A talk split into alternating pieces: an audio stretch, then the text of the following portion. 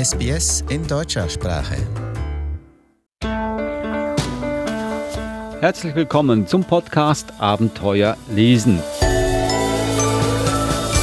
Der Podcast über außergewöhnliche, spannende und lehrreiche Kinderbücher und auch ein Wegweiser, wie man mit diesen Büchern ein wahres Leseabenteuer erlebt. Mein Name ist Adrian Pitzko und am Mikrofon ist auch Eva Lurer. Hallo Eva. Hallo Adrian. Das Angebot an Kinderbüchern ist ja endlos und manchmal auch schwierig, da das Richtige herauszupicken. Aber dafür sind wir ja da, du vor allem. Und heute hast du wieder was ganz Besonderes mitgebracht, nämlich äh, das Thema Mythologie steht wieder ganz oben auf der Liste, aber nicht spannende Geschichten, sondern spannende Sachbücher.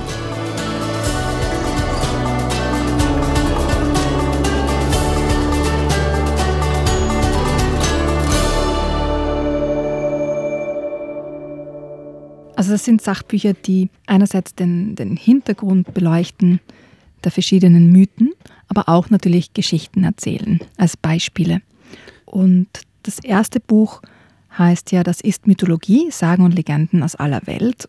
Und das hat einen ganz interessanten Aufbau. Es ist eingeteilt in Schöpfungsmythen, magische Kreaturen und Götter und Helden. Und das zweite Buch? Das zweite Buch heißt Heldenmut und Götterwut, die schönsten Sagen. Zum Aufbau erkläre ich ein bisschen was später und da geht es vor allem um, um die Geschichten und, und wie die entstanden sind auch. Dann gehen wir zum ersten Buch, das ist Mythologie, Sagen und Legenden aus aller Welt. Wie gesagt, ein Sachbuch ja. mit ganz vielen Bildern auch drin. Mhm. Und was ich so toll finde bei diesem Buch, einerseits gibt es einen Überblick, zum Beispiel bei den Schöpfungsmythen, dass die so quasi hintereinander gestellt sind. Und da erkennt man, dass ganz viele Mythen, egal wo sie auf der Welt entstanden sind, sehr, sehr ähnlich sind. Also ganz oft kommen Raben vor oder Schlangen, so wie in Australien die Regenbogenschlange. Und die erklären eben, wie die Welt entstanden ist oder wie die Menschen entstanden sind. Ein ganz interessanter Aspekt, weil äh, bei der Entstehung der Mythen gab es noch kein Internet. Da wusste man auf der anderen Seite der Welt ja wohl kaum oder erst sehr, sehr viel später, was äh, auf der gegenüberliegenden Seite passiert ist. Und da, ist, da gibt es Ähnlichkeiten, sagst ja, du. Ja, und oft kommt auch eben vor, dass es am Anfang dunkel war und aus irgendeinem Grund das Licht gekommen ist oder in die Welt gebracht wurde. Und da lese ich gleich mal ein, ein kurzes Stückchen vor. Und zwar ist es ein Mythos aus Nordamerika. Der Rabe, der das Licht stahl.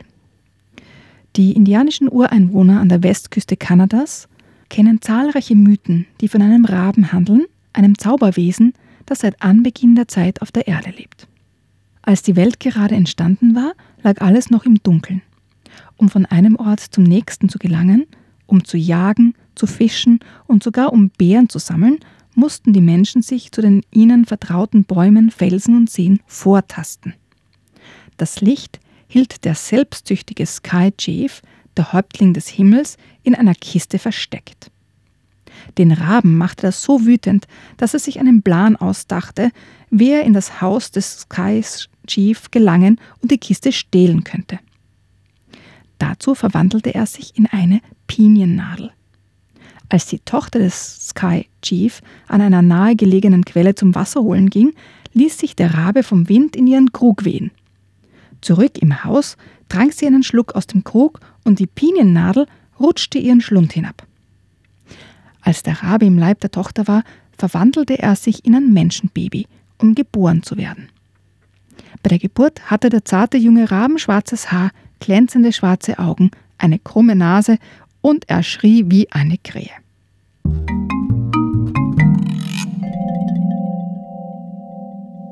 Also dieses kleine Baby hat quasi den Sky Chief als Großvater jetzt. Und wie, ich denke mir, alle Großväter versucht er, seinen kleinen Enkelsohn zu verwöhnen.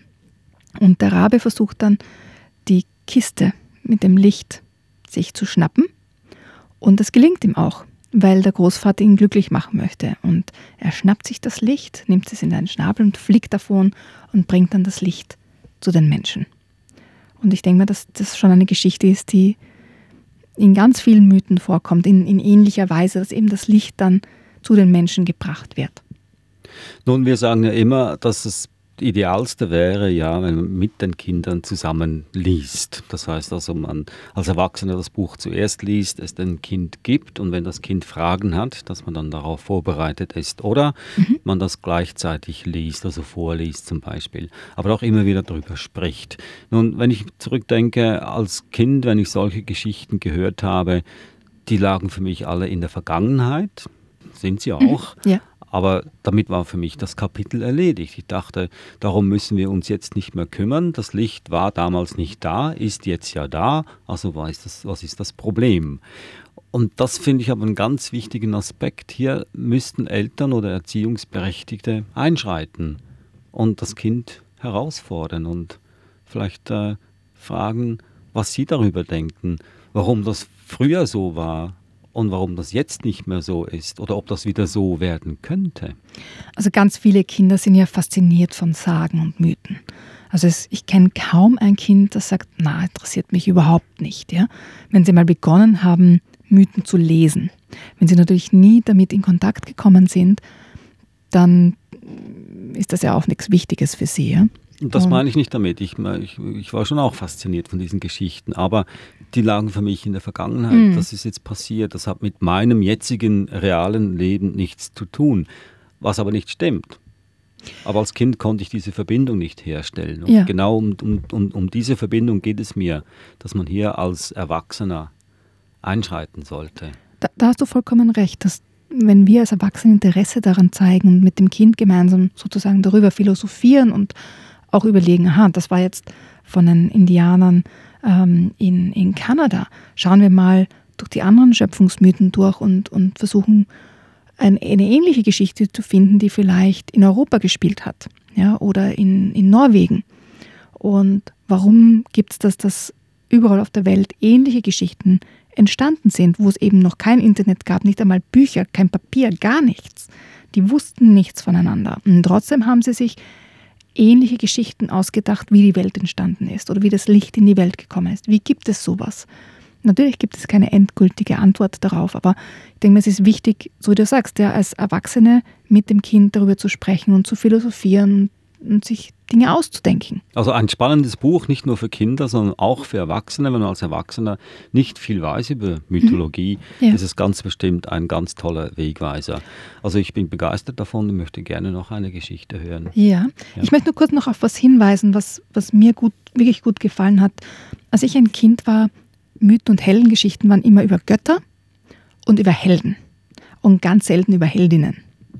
Und jetzt in den neuen Mythologiebüchern gibt es oft auch wirklich eigene Sektionen, sozusagen eine eigene Kapitel über die Heldinnen. Und auch in diesem Buch. Also da, und zwar nicht nur über die, die wenigen Heldinnen sozusagen, die so rundum bekannt sind, wie die Johanna von Orleans. Ja. ja. ich möchte aber nicht das ausschließen, dass es früher keine Heldinnen gab. Es gab wahrscheinlich viel, viel mehr, als man jetzt weiß. Äh, sondern halt nur, weil die Gesellschaft war so aufgebaut, dass ähm, der Mann galt als die Autorität. Genau. da wurde alles auf ja. den Mann abgemünzt. Aber Und ich denke mir, dass es sicher ausgeglichen war. Das glaube ich auch. In den Büchern, die wir damals hatten, über Mythologien, war das noch nicht so. War das kein Thema. Das war nicht drinnen. Und jetzt in diesen neuen Büchern kommen die Heldinnen vor. Und zwar eben auch nicht nur auf, auf zum Beispiel Europa beschränkt, sondern es sind eben auch äh, westafrikanische Heldinnen oder äh, China, ähm, Nordamerika, altes Griechenland. Also es werden einfach ganz viele verschiedene Heldinnen porträtiert und das finde ich ganz, ganz toll in dem Buch. Ein letztes, was ich von dem Buch noch besprechen möchte, ist, dass es auch eine eigene Seite für Drachen gibt. Ah, und ich liebe ja Drachen. Ja.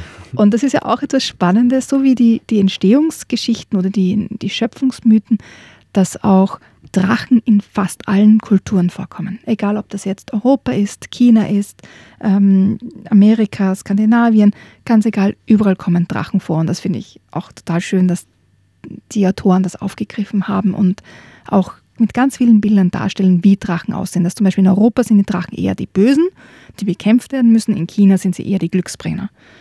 Finde ich auch spannend. Ja, gehen wir zum zweiten Buch. Ah, du liest keins mehr vor? Nein, ich lese vom, vom anderen Buch was vor. Das also das spannende Buch, das ist Mythologie, Sagen und Legenden aus aller Welt. Schade hat es das noch nicht gegeben, als ich Kind war. Aber es geht gleich weiter mit einem weiteren spannenden Buch über die Mythologie.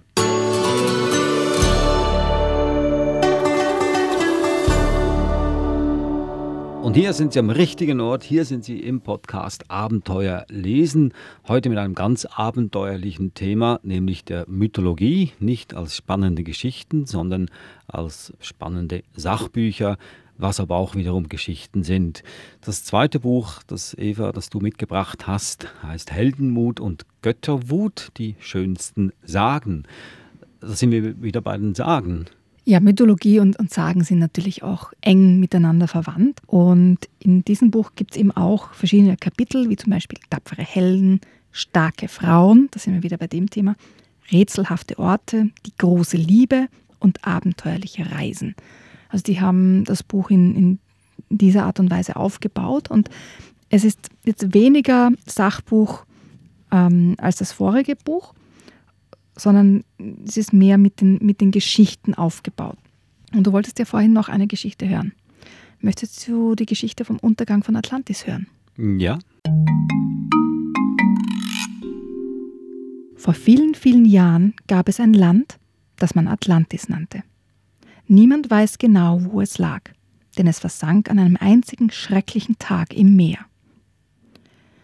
Atlantis war ein herrliches Land in dem Wohlstand, Glück und Zufriedenheit herrschte. Die Dächer waren mit Gold gedeckt und die Pflastersteine leuchteten silbern. Das Schönste an Atlantis aber war, dass es dort keinen Neid, keine Missgunst, keine Gier und keinen Hass gab. Die Menschen lebten friedlich zusammen und halfen einander, wo immer sie konnten. Auch die Hesperiden, Naturgeister in der Gestalt anmütiger Mädchen, wohnten in Atlantis. In einem versteckten Garten am Rande der Stadt hegten sie wundersame Bäumchen, die goldene Früchte trugen und von einem hundertäugigen Drachen beschützt wurden.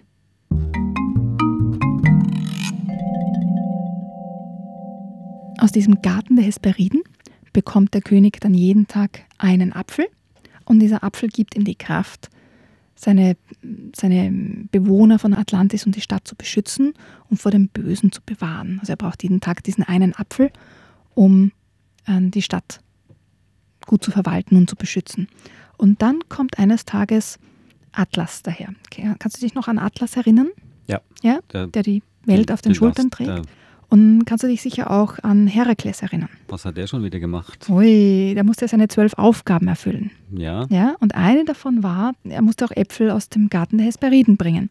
Und er hat Atlas um Hilfe gebeten und hat für kurze Zeit den Platz von, von Atlas eingenommen. Und der Atlas ist nach Atlantis marschiert, um die Äpfel für Herakles zu holen. Und da geht es dann weiter. Wenn du den hundertäugigen Drachen bezwingen kannst, darfst du gerne zu den Hesperiden gehen und dir nehmen, was du brauchst, sagte der König von Atlantis freundlich. Staunend schritt Atlas über die silbern gepflasterten Straßen. Er war überrascht, wie friedlich und heiter die Bewohner von Atlantis zusammenlebten. Jeder, den er ansah, hatte einen freundlichen Gruß für ihn. Er hat dann natürlich auch den hundertäugigen Drachen besiegt und darf in den Garten hinein. Die Hesperiden empfingen Atlas freundlich und er erklärte ihnen, weswegen er gekommen sei. Geh nur, lieber Atlas, und hole dir von den goldenen Früchten. Aber denke daran, an jedem Bäumchen muss wenigstens eine Frucht hängen bleiben, damit sie weiter wachsen können, schärften ihm die Hesperiden ein. Atlas nickte und betrat den Garten. Nur zwei kleine Bäumchen standen da, aber die waren über und über mit goldenen Früchten behängt. Zuerst pflückte Atlas von jedem Baum nur eine Frucht. Doch dann dachte er sich, ach, lieber nehme ich mehr Früchte mit, wer weiß, wozu man sie gebrauchen kann. Atlas öffnete die Tasche, die er mitgebracht hatte, und pflückte beide Bäumchen vollkommen leer. Nicht eine einzige goldene Frucht ließ er hängen. Die Bitte der Hesperiden hatte er längst vergessen. Dann machte er sich auf den Rückweg, um Herakles die goldenen Früchte zu bringen. Als die Hesperiden ihren Garten wieder betraten, waren sie entsetzt. Oh, welch schrecklicher Verlust! Keine einzige Frucht hat Atlas hängen lassen. Nun werden unsere Bäumchen sterben, jammerten sie. Auch der König konnte nun nicht mehr von den Früchten essen. Von diesem Tag an verließen ihn seine Kräfte mehr und mehr, und er konnte Atlantis nicht mehr gegen die bösen Gewalten schützen. Neid, Gier und Hass breiteten sich seuchenartig aus. Selbstsüchtige Menschen kamen nach Atlantis und waren vom Reichtum der Stadt überwältigt. Mit Brechstangen rissen sie das silberne Pflaster heraus und deckten die goldenen Dächer ab. Ihre Beute schleppten sie in großen Wegen fort. Und auch die Leute von Atlantis, die vorher so freundlich und friedlich waren, werden ganz, ganz furchtbar und böse und fangen an, sich gegenseitig zu bekriegen. Voller Verzweiflung schleuderte er seine Krone aus Saphir mit solcher Wucht zu Boden, dass die Erde bebte. Das Beben schwoll an und Atlantis begann zu wanken. Die Häuser stürzten ein und die Straßen wölbten sich unter dem Druck des Erdreichs. Rings um das Land erhoben sich die Meeresfluten und schlugen in turmhohen Wellen über Atlantis zusammen. Einen Tag und eine Nacht dauerte das schreckliche Beben an. Der Himmel war dunkel und der Donner rollte unaufhörlich. Während dieser schrecklichen Stunden versank Atlantis im Meer. Kein Mensch hat es je wieder gefunden.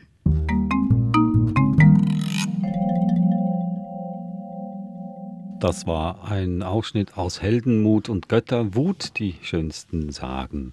Ich hätte Nein sagen sollen zu dieser Geschichte. Ich mag keine Geschichten, die kein Happy End haben. Das tut mir jetzt leid, Adrian.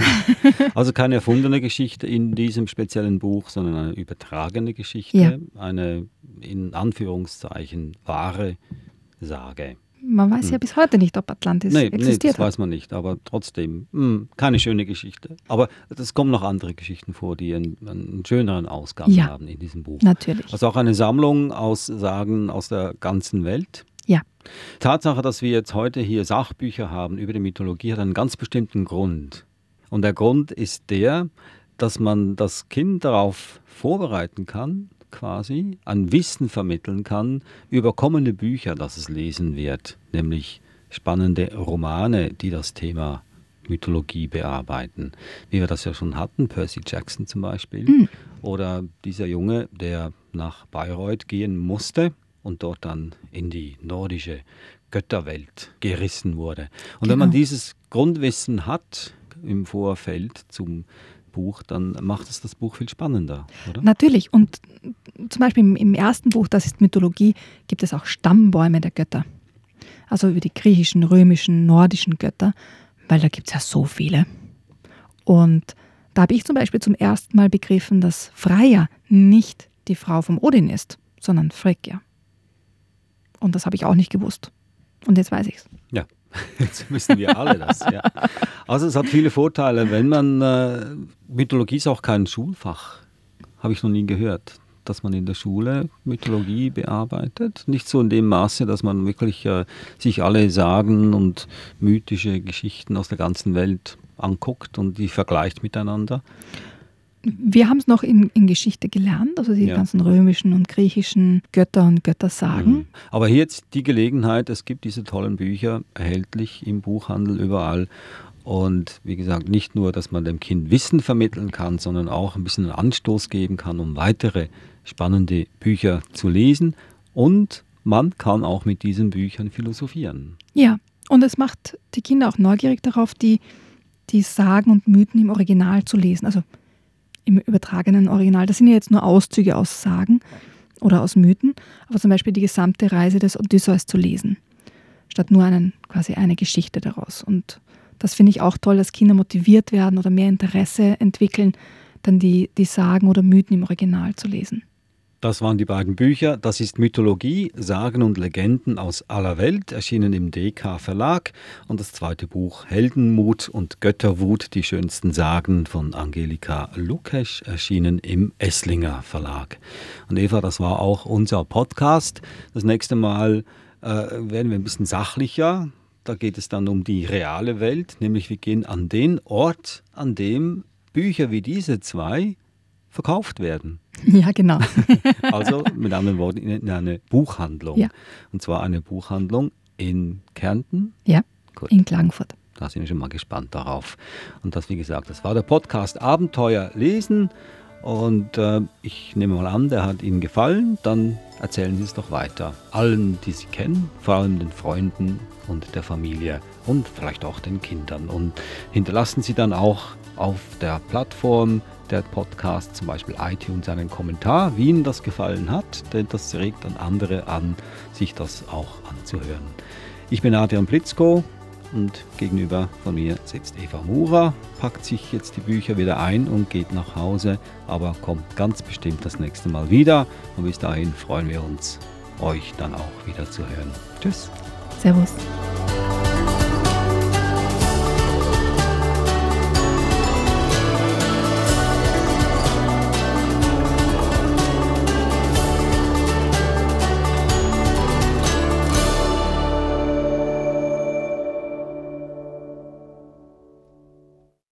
Kommentieren Sie unsere Inhalte, liken Sie uns auf facebook.com/sbsgerman